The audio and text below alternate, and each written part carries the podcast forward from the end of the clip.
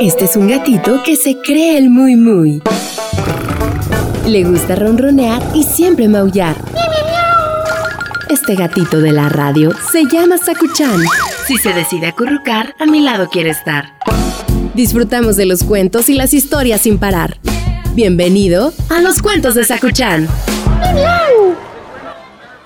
Hola, Sakuchan. Ahorita te enseño, espérame. Esto se llama globo terráqueo.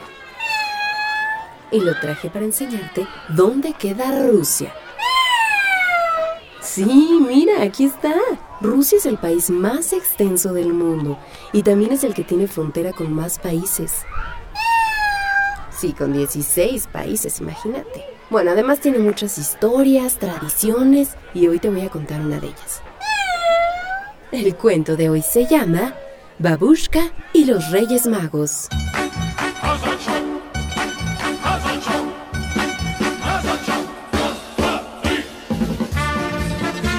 Babushka era una anciana que fabricaba muñecas artesanales.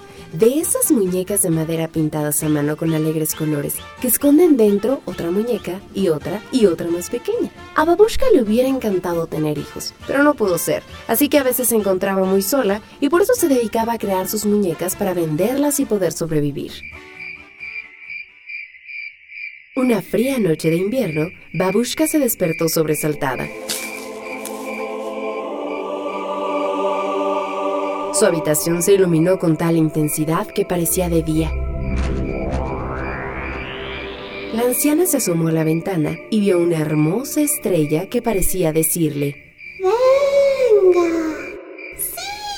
¡Sígueme! Pero Babushka tenía frío, pensó que era una locura salir a esas horas y volvió a meterse en su cama. A la noche siguiente, Babushka tampoco pudo dormir. Esta vez un estruendo la despertó. Trompetas y arpas no dejaban de sonar. Al asomarse a la ventana, la anciana vio un grupo de ángeles que le dijeron, Babushka, ven con nosotros. Vamos a Belén a conocer al niño Jesús que acaba de nacer. Pero Babushka vio la nieve caer y pensó que hacía mucho frío. Decidió volver a su cama. La tercera noche, Babushka se despertó sobresaltada al escuchar los ruidos de los cascos de unos caballos. Esta vez, al asomarse, vio a los tres reyes magos de Oriente que le dijeron, Ven con nosotros, dulce anciana. Vamos a Belén a adorar al niño Dios que acaba de nacer. Babushka dudó, pero prefirió volver a su cama. Seguía nevando y afuera debía hacer muchísimo frío.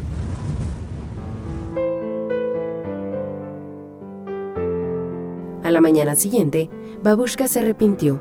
Pensó que debía ir a ver al niño Jesús, así que cogió sus muñecas y se fue hacia Belén.